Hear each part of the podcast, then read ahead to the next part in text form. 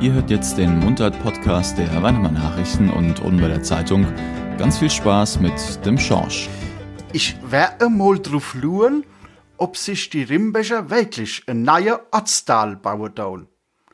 In Sotzebach glauben das ja scheinbar ein paar Leute, so wie es in der Woche in der Oderweller Zeitung lesen hat können. Die meinen, dass das neue Baugebiet äh, am Kreberg over am Ende so groß ist, dass es selber zum Ort wird.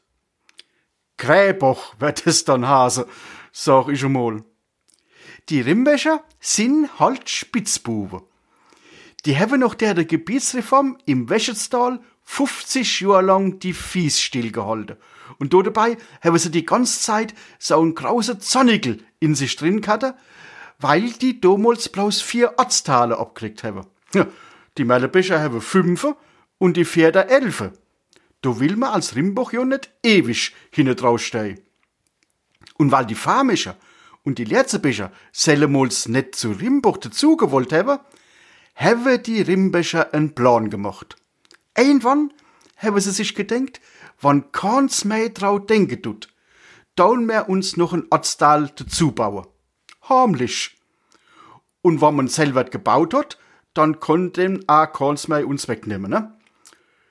Naja, denn Leute, die in Gräbach endlich die Wohnung kriegt haben, auf diese ewig gewahrt und gehofft haben, denen wird's egal sein, ob sie jetzt Sotzebischer sind oder sonst irgendwas.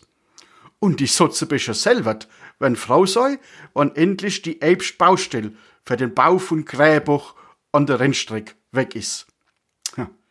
Da haben halt all was davon am Ende, ne? Ja.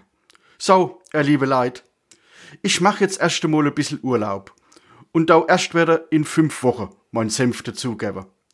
Bis dahin, bleibt gesund, Alminonne. Bis zum nächsten Mal. Eiern Schosch.